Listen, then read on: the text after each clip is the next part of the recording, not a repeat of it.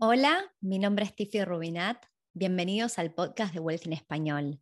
Hoy vamos a estar hablando acerca del proceso completo de la compra de una propiedad en Australia.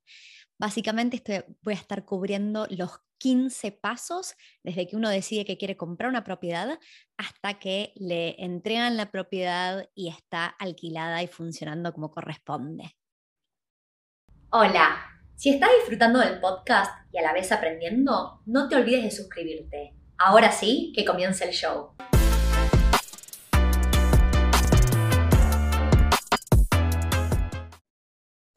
Bueno, vamos a arrancar con el paso número uno, que es definir qué quiere uno. Cuando me refiero a, a la elección de lo que uno quiere, la primera pregunta que uno se tiene que hacer es, ¿estoy buscando una propiedad para yo vivir o una inversión? De vez en cuando tengo conversaciones con clientes que me dicen, ay, me gustaría en un caso ideal hacer las dos o comprar una propiedad que eh, yo vivo un tiempo y después le pongo en alquiler, o incluso al revés, una propiedad que ahora está en alquiler, pero si un día me mudo a tal área, yo me, me quiero visualizar viviendo. Y la verdad es que yo soy muy pro hacer una cosa y hacerla bien, y cuando uno quiere hacer eh, ambas al mismo tiempo, es muy difícil lograr que, mm, que sea una buena inversión y simultáneamente un lugar donde uno se quiere visualizar viviendo.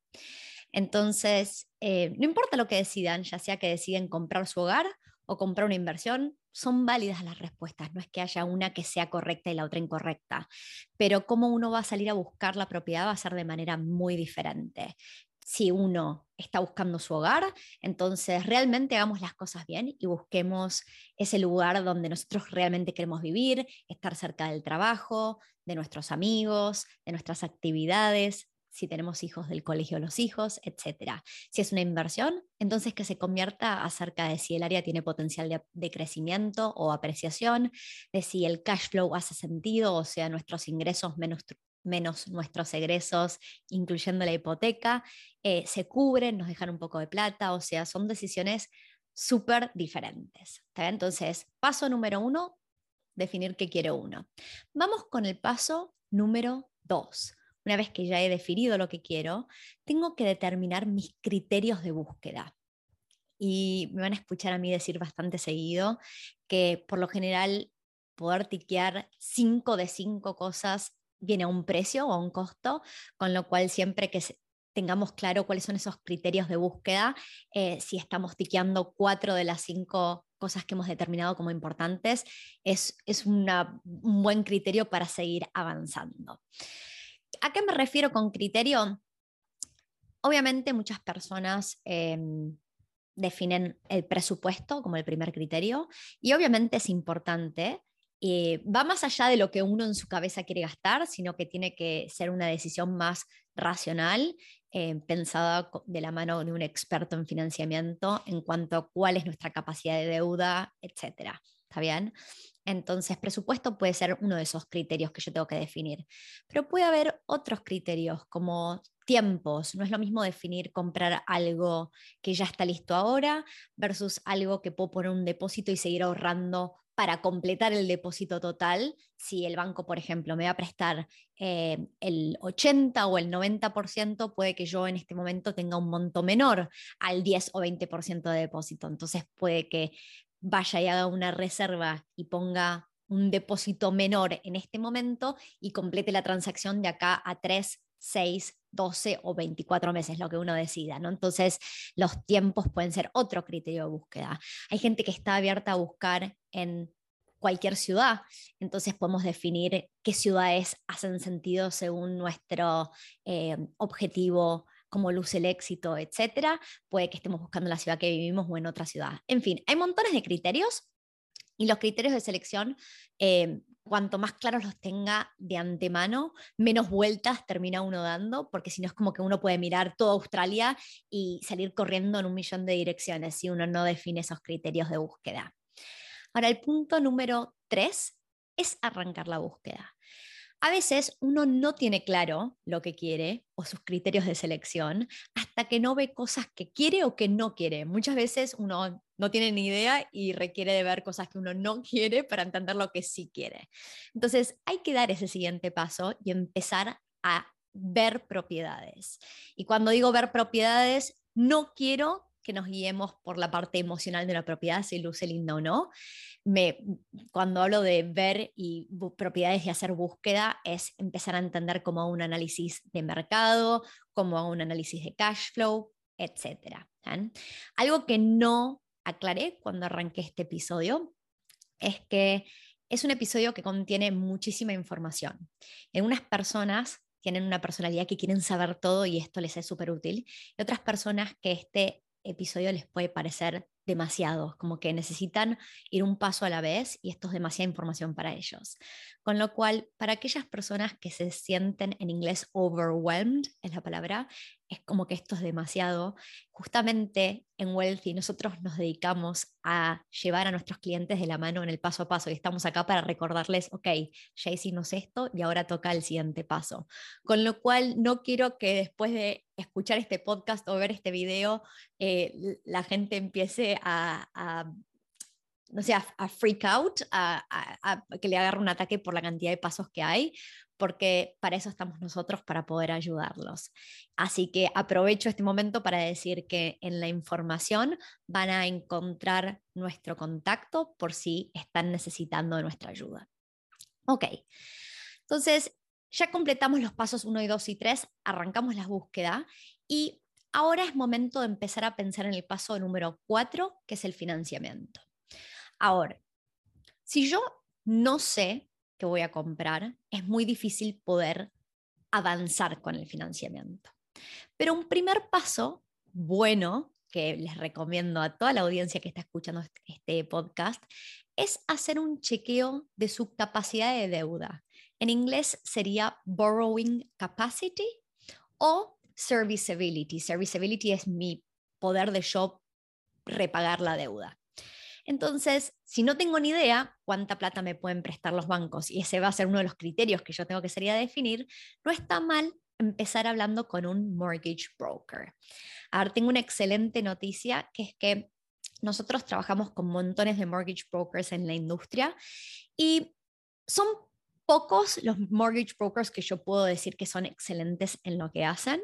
Em, me parece una persona clave en el equipo al momento de comprar una propiedad. Y muchas veces lo que suele pasar es que el mortgage broker, como trabaja, es no le cobra al cliente. Si el cliente saca una hipoteca, cuando esa hipoteca eh, se le paga a quien es el vendedor, el banco le paga un fee eh, al mortgage broker. Entonces, el mortgage broker solo hace plata una vez que le hipoteca se completa y se compra la propiedad. Si nosotros estamos pensando en comprar una propiedad, no necesariamente en, inmediatamente, o sea, en el siguiente mes, dos o tres meses, lo que puede pasar es que haya muchos mortgage brokers que no nos quieran dar de su tiempo y esfuerzo porque no ven un beneficio inmediato. Con lo cual, entendiendo que este, esta persona que es el corredor hipotecario en español, mortgage broker en inglés, es tan importante para la compra-venta de una propiedad, decidimos en Wealthy, a partir del primero de marzo, lanzar Wealthy Finance. Justamente vamos a tener dos personas in-house, se llaman Paula y Carla, Paula y Carla van a estar acá para ayudar a todas las personas que tengan dudas acerca del financiamiento.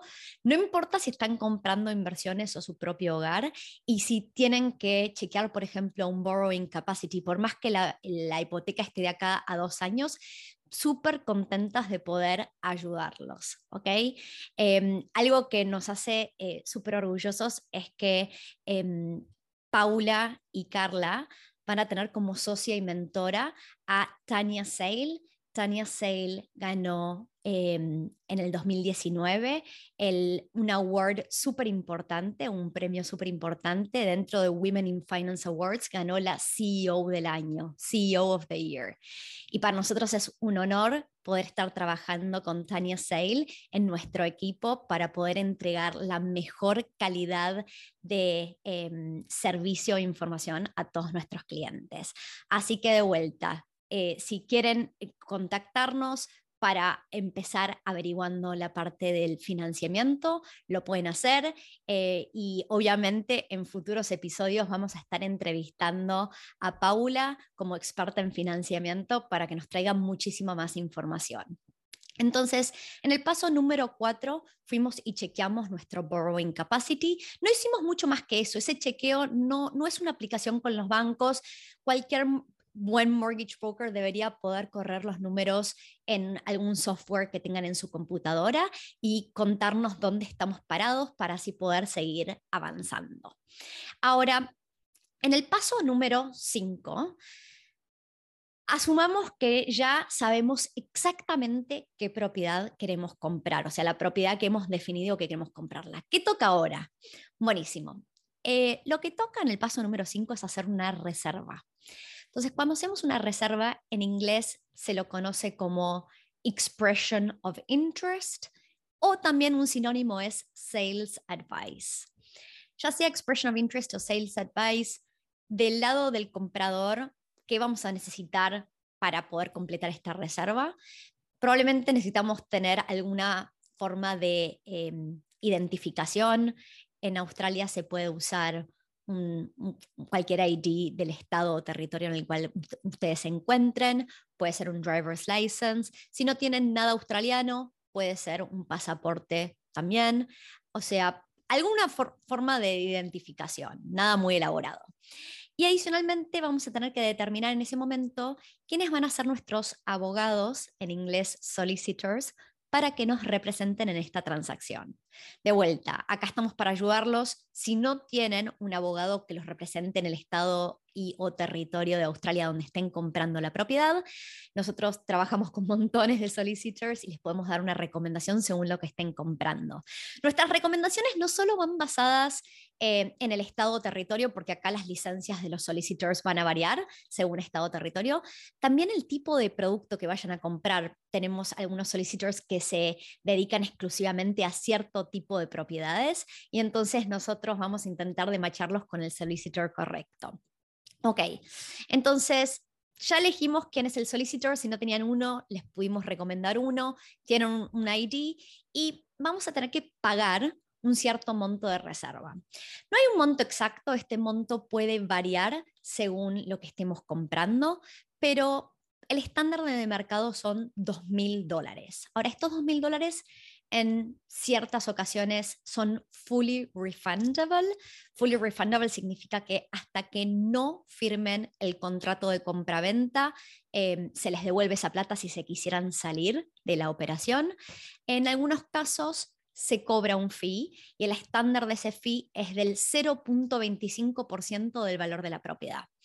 ¿Por qué ese fee se cobra en algunos casos? Porque en realidad lo que hace una reserva es emitir contratos. Eso es lo que estamos diciendo a los abogados. Y quien es el vendedor va a tener que pagar el costo de sus abogados. Y si ellos emiten contratos y después la persona se sale de la transacción, ellos gastaron plata, tuvieron un costo de sus abogados y por eso se cobra ese fee. ¿Ok? Pero es caso por caso eh, si esa plata a veces, a veces es menos plata y a veces es más plata. ¿está He visto hasta eh, sales advice de 5 mil dólares. ¿ok? Ahora, em, en el paso número 6 tenemos que revisar los contratos con nuestros abogados. Por lo general, desde que se emiten los contratos, nos suelen dar entre una a dos semanas para hacer esta revisión y después firmarlos. En la revisión de contratos, ¿qué es lo que tiene que esperar uno de los abogados? Yo no tengo necesariamente salir a leer el contrato entero. Y van a haber contratos que son de un par de hojas y hay contratos que son de 600 hojas. Yo, Tiffy, no me voy a poner a leer las 600 hojas, lo que sí espero de mis abogados es que me hagan un resumen y dirijan mi atención hacia las hojas importantes. ¿Ok? Y ahí la importancia de tener buenos abogados, ¿ok? Entonces van a haber hojas importantes eh, donde se van a ver, se va a estar hablando de, temáticas acerca de qué lote estoy comprando, los metros cuadrados, si es un contrato de precio fijo, em, en cuánto va a ser el monto que yo tengo que pagar ahora con la firma de los contratos y cuánto se, cuánto obviamente va a tocar después pagar para completar la transacción al momento que se transfiere el título. Em, nada, son cosas claves, pero yo dejo que mis abogados hagan su trabajo. Obviamente yo hago mi trabajo, cuando ellos me hacen el resumen voy y miro que lo que ellos me dijeron sea tal cual a lo que yo había acordado. ¿ok? Entonces, punto número 6 es la revisión de contratos con mis abogados. En el punto número 7, yo tengo que firmar los contratos y pagar el depósito. ¿Ok? Entonces, ya em, hice mi due diligence, revisé los contratos con los abogados. Si algunas personas deciden que quieren eh, ver la propiedad, ya sea porque la pueden ver porque ya está construida o quieren ver el área o quieren, por ahí está en la misma ciudad que uno vive, por ahí no está en la misma ciudad que uno vive. Hay, hay de todo, ¿no? Eh, hay tantos tipos de propiedades que uno puede estar comprando que puede variar. Pero esas una o dos semanas yo me tengo que tomar el tiempo de hacer lo que yo quiera hacer. Y al momento de firmar los contratos, voy a tener que pagar un depósito. Lo más común eh, en Australia es que ese depósito sea del 10% del valor de la propiedad. Entonces, si estamos hablando de una propiedad de 500 mil dólares, probablemente yo esté pagando 50 mil dólares de depósito ahora y cuando se complete esa propiedad, está en mí si yo decido pedirle el 90% restante al banco y yo solo cubro los costos de cierre, y ahora voy a decir qué, son esos costos de cierre, o si decido pedirle el 80% al banco, entonces por ende el día del settlement yo tengo que completar con el otro 10% restante del depósito, más los costos de cierre. Recién acabo de mencionar costos de cierre. Costos de cierre sería eh, el stamp duty, que es el impuesto al sello, el costo de nuestros abogados, que en los últimos meses hemos estado viendo como ya la inflación empieza a llegar a Australia y los costos de los abogados, con muchos otros costos, están subiendo. Y también em, tengo el costo de la transferencia del título de propiedad. Em, esos son los costos de cierre que uno puede imaginar. Ahora, em, si uno quiere estimar esos costos, eh, el Stamp Duty, les recomiendo que vayan en internet, pueden googlear Stamp Duty Calculator y ahí filtran para qué estado, qué tipo de propiedad están comprando, si es tierra, si es algo ya construido, etcétera, si es para un hogar, para una inversión. Ustedes completen la información y les va a dar un estimado del stamp duty. Eso se puede calcular fácilmente. Em, Ahora, volviendo al tema de los porcentajes de ese depósito cuando uno firma contratos, yo dije que lo más común es el 10%. Habiendo dicho esto, si estoy comprando un paquete de tierra y construcción, lo que en inglés sería un House and Land Package, el estándar sería pagar el 10% del valor de la tierra y el 5% del valor de la construcción. No, digo, no hablo de un 15% porque del precio total, el valor de la tierra y el de la construcción no necesariamente son 50% y 50%, ¿está bien? O sea, 10% el valor de la tierra y 5% de la construcción. Hemos visto excepciones a la regla, pero ese es el estándar.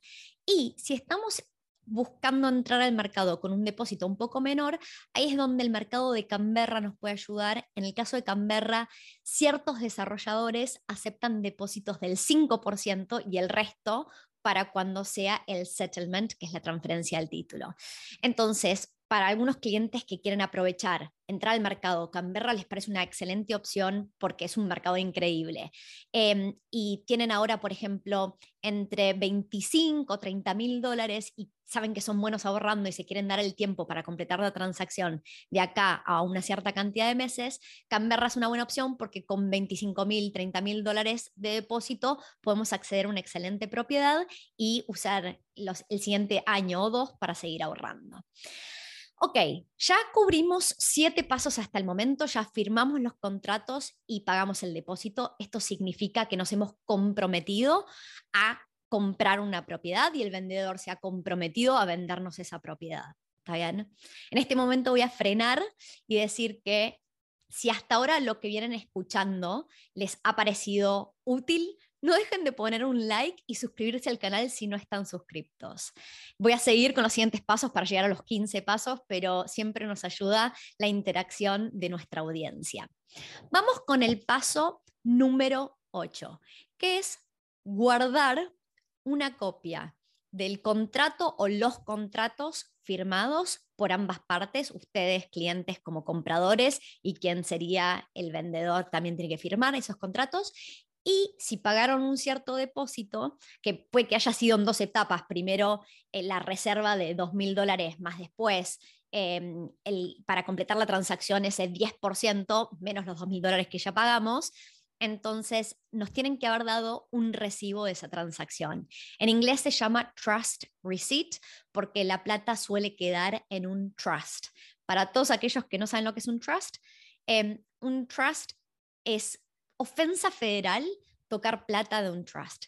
Este trust suele ser el trust de los abogados del vendedor o el trust de la agencia que está eh, en el medio de la transacción. Eh, justamente queda en un trust porque esa plata es plata que quien está eh, vendiendo no puede usar hasta que no se complete el settlement. Eso significa que si estamos comprando una propiedad completamente nueva, el desarrollador no puede ir a usar nuestro depósito para construir. ¿ok?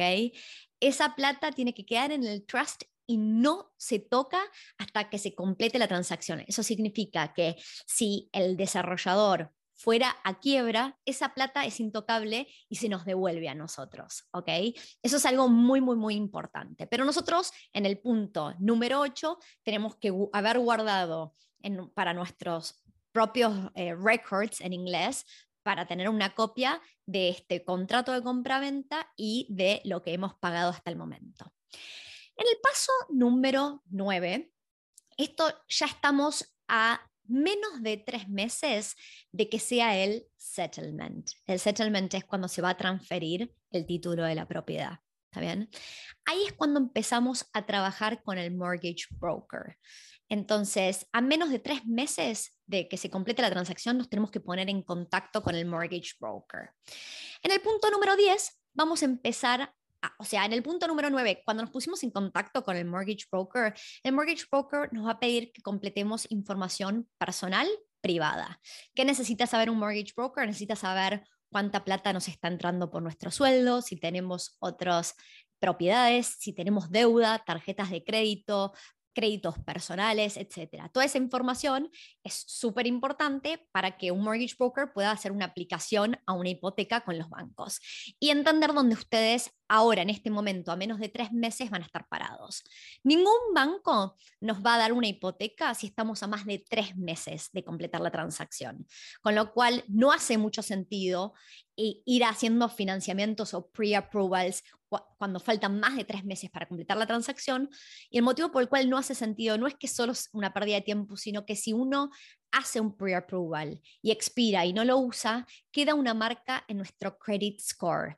Una marca, bueno, puede ser, se puede justificar, pero si hacemos más de múltiples em, aplicaciones y no usamos, nos empieza a bajar nuestro historial crediticio, nos perjudica. ¿Está bien? Entonces, a menos de tres meses de completar la transacción, nos pusimos en contacto con el mortgage broker y empezamos a completar información personal. El punto número 10 es el tipo de información que corresponde con respecto a la propiedad que le tenemos que entregar al mortgage broker para que pueda hacer la aplicación formal de la hipoteca. Y son en general tres cosas. La primera es el contrato de compraventa que, que les dije que tenían que guardar. El segundo son los recibos de todos los pagos de depósitos que ya hemos usado para que el banco vea que ya hemos pagado plata por esta propiedad. Y el tercer punto es para las inversiones el rental income, que es el ingreso por alquiler que vamos a percibir, cuenta hacia, hacia esa, ese borrowing capacity, esa capacidad de deuda. Entonces, los bancos no solo van a tener en cuenta nuestros ingresos por nuestro sueldo, sino que también van a tener en cuenta los eh, ingresos por alquiler. Entonces, ¿cómo conseguimos un rental appraisal? El rental appraisal lo conseguimos de alguien que sea un property manager. El property manager es quien administra la propiedad.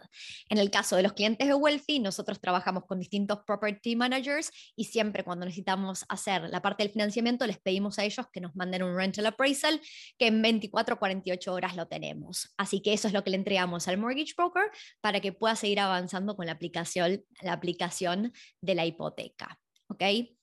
Ahora, en el caso del financiamiento, Em, voy a hacer una aclaración importante acerca de, para toda esta transacción, si se puede hacer virtualmente. La respuesta es que en general sí, una compra, una propiedad se puede hacer completamente de manera virtual, pero por lo general hay un paso que requiere de nuestra presencialidad, que es cuando el banco con el cual decidamos avanzar con la hipoteca va a querer corroborar que nosotros existimos. Se llama un ID check. Y ese ID check suele ser en persona. Con lo cual, si hay un punto de toda esta transacción que tiene que ser en persona y no puede ser digital, es la validación de, nuestro, de nuestra persona física hacia con el banco. ¿Está bien? Entonces, no es un problema porque uno puede estar en cualquier lado, por ejemplo, de Australia, y si el banco tiene su, que yo estoy eligiendo tiene sucursal en esa ciudad, uno va a esa sucursal y completa el ID check. Esto lo aviso por si alguien está queriendo comprar una propiedad y en este momento no se encuentra en Australia, entonces es probable que tengan que priorizar sacar una hipoteca con algún banco que ustedes ya operen, ustedes ya tengan una cuenta con ellos, ¿ok? Pero si no, nos mantenemos abiertos a cualquier banco el que nos dé los mejores productos para hipoteca, ¿está bien? Ahora vamos con el paso número 11, ya nos estamos acercando al settlement y digamos que estamos más o menos a una semana de que se complete la transacción y nos entreguen la propiedad. Entonces, dentro de esa semana, mi corredor hipotecario, que es el mortgage broker, va a estar hablando y tiene que estar bien conectado con quienes son nuestros abogados, los solicitors. Porque entre los dos se tienen que estar dando información constantemente y a menos de una semana del settlement nos van a poder entregar los montos exactos finales que uno requiere para completar la transacción. El motivo principal por el cual no podemos recibir esta información antes es porque nuestros abogados van a recibir de los abogados del vendedor em, todos los disbursement fees. ¿Qué significa esto? Por ejemplo, uno paga water y council rates una vez por trimestre. Ese es el estándar en Australia. Entonces, si yo estoy completando la transacción en el medio de ese trimestre y quien es el vendedor ya pagó por el trimestre completo de esos rates, entonces se van a ajustar si hay una X cantidad de días en el trimestre, al comprador le van a tocar cubrir los rates correspondientes a los días que quedan de ese trimestre que yo ya voy a ser propietaria de esa propiedad. Entonces, todos esos adjustment fees no, no es mucha plata, pero eso se calcula en los últimos días de la transacción y mis, abogados tienen que esperar a los abogados del vendedor para poder recibir esa información, más la información que le da el mortgage broker en cuanto a si yo estoy pidiéndole al banco el 80 o el 90 o qué porcentaje del monto total del, precio de compra. Entonces, a mí me dan ese monto que yo necesito para el día settlement y tengo dos opciones, o la plata que yo tengo que, que, poner restante para completar la transacción, lo pongo en la nueva cuenta que me acaban de crear para mi mortgage. Esa es una opción. Y entonces el día del settlement el banco manda toda la plata completamente. O como opción alternativa, yo le paso mi parte de, la plata a mis abogados y los abogados tienen esa plata en, su propio trust y el día del settlement mis abogados le transfieren la plata a los abogados del vendedor. Son dos opciones y es un, según el escenario en el que estemos parados, cuál va a convenir. Siempre es más fácil pasárselo al banco, a donde está la hipoteca, el que el banco haga todo el desembolso de una, pero a veces tenemos que ir con nuestros abogados por motivo A, B o C, y a mí me ha pasado múltiples veces que por, por problema de timings que estoy corriendo, no llego a pasarle la plata a los, al banco, el banco no lo puso dentro de mis papeles o lo que haya sido, y le tuve que pasar la plata a mis abogados funciona de ambas maneras. Ok, entonces em, ya estamos a una semana del settlement, ya estamos transfiriendo la plata ya sea a la cuenta de la hipoteca o a nuestros abogados y vamos con el paso número 12. Antes de que sea el settlement, yo quiero haber coordinado dos cosas. Una es el pre-settlement inspection, que es básicamente una inspección antes de que transfieran el título de la propiedad. A esa inspección puedo ir yo o puedo nominar a, alguien más para que vaya. Ambas opciones son posibles. También quiero em, haber hablado con una agencia de property management para que ellos estén em, listos para alquilar mi propiedad. Ahora, em, este engagement con la agencia de property management no hace sentido hacerlo mucho antes del settlement, pero si lo hacemos un mes antes más o menos, estamos con buena cantidad de tiempo. Entre un mes, mes y medio es una buena cantidad de tiempo. Lo podemos hacer una semana antes, pero en algunos casos muy particulares algunos property managers van a poder acceder a la propiedad antes del settlement. No siempre, pero en algunas ocasiones sí. Entonces, si tienen esa oportunidad, vale la pena aprovecharla porque pueden ir sacando fotos y publicando la propiedad antes del settlement y estar medianamente listos para que el día que nos entregan las llaves, al día siguiente o a la semana siguiente ya tener algún inquilino mudándose a la propiedad. Entonces, Property Management y Pre-Settlement Inspection son dos casas que estaría bueno encargarse antes del settlement y ese es el paso número 12.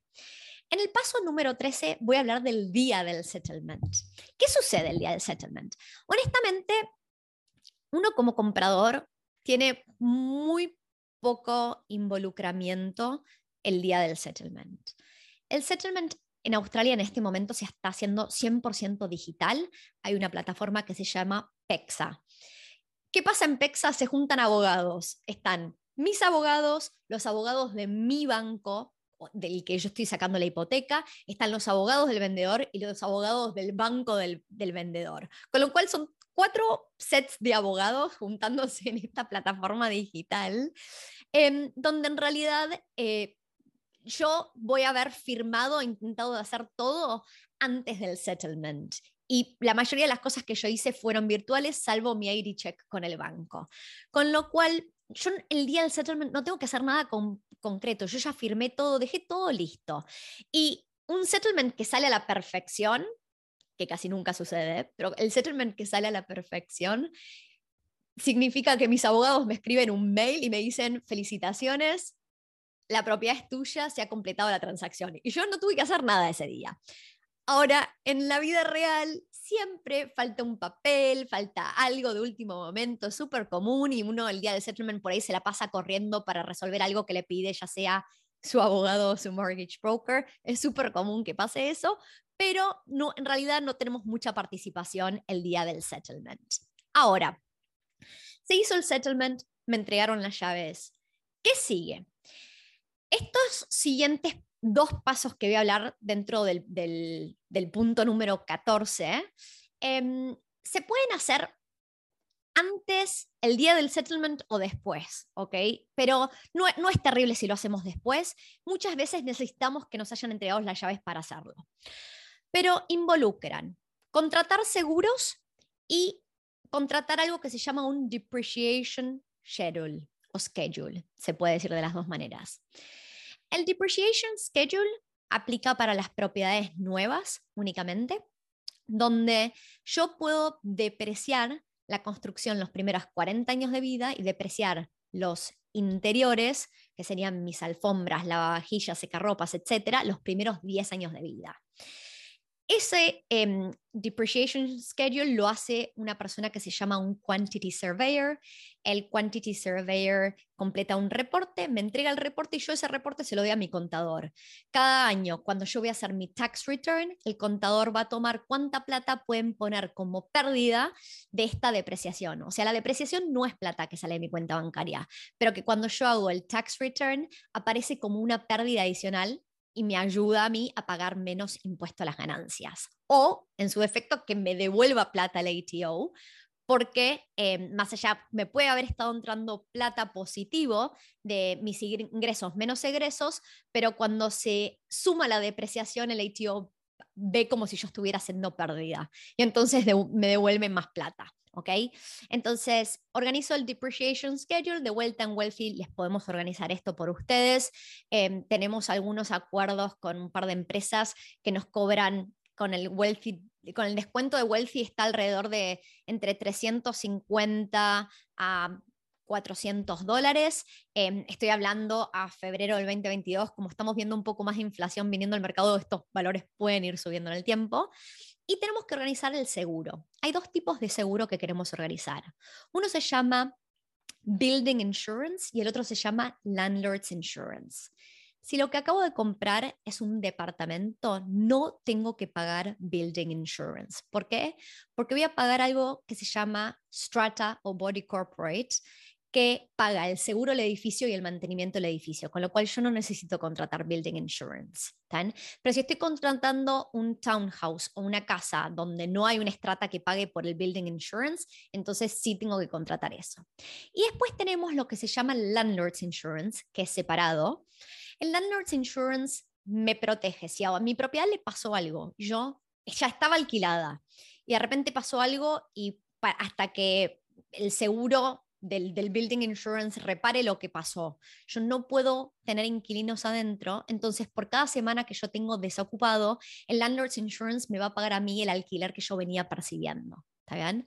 Entonces, em, yo recomiendo tener tanto building insurance como landlord's insurance para aquellas personas que inviertan en departamentos o units, eh, solo tienen que contratar este landlord's insurance. De vuelta, en Wealthy los ponemos en contacto con una empresa que se encarga específicamente de eso. Em, ok, por último, vamos al último paso, el paso número 15, y les pido disculpas por la longitud de este podcast, pero no quería dejar de cubrir ningún punto. Y es el Post-Settlement Inspection. Este Post-Settlement Inspection solo aplica si mi propiedad es nueva, porque la ley australiana dice que para todas las propiedades nuevas, por ley, yo tengo la capacidad de entregar una lista de defectos hasta 90 días después del settlement. Porque si la propiedad es nueva, nadie la vivió antes y es súper común que cuando mi inquilino está viviendo esa propiedad, empiezan a aparecer cosas, no sé, una canilla que por ahí pierde agua o, o cosas que recién uno descubre de vivir la propiedad. Entonces, yo puedo entregar esta lista em, de defectos hasta 90 días después del settlement. Mi property manager me debería ayudar. Yo no necesariamente tengo que ir a inspeccionar la propiedad, con que mi property manager la inspeccione y, él, y, y junte cualquier queja de mi inquilino, más que suficiente para entregar ese, así, esa lista de defectos. Y desde que yo la entregué, el desarrollador o la constructora va a tener hasta 90 días más para arreglarlo, a menos que sea algo urgente, ¿no? Y todos esos arreglos los cubre eh, quien es el desarrollador, la constructora. Nosotros no tenemos que pagar nada. Así que ese es el último punto. Ahora ya la propiedad está alquilada. Mi experiencia personal es que a mí en, en el 100% de los casos de mis propiedades, cada vez que compré una propiedad o hice un remortgage, o sea, actualicé mi hipoteca, me llevó entre 6 a 12 meses entrar en un en régimen, en una situación estable de ingresos y egresos. Así que denle tiempo a las propiedades eh, porque suele tardar entre 6 a 12 meses en tener total claridad de ingresos y egresos. De vuelta, espero que esto les haya sido útil. Si creen que tienen alguien cercano a ustedes que les puede venir bien este episodio, no duden en compartirlo.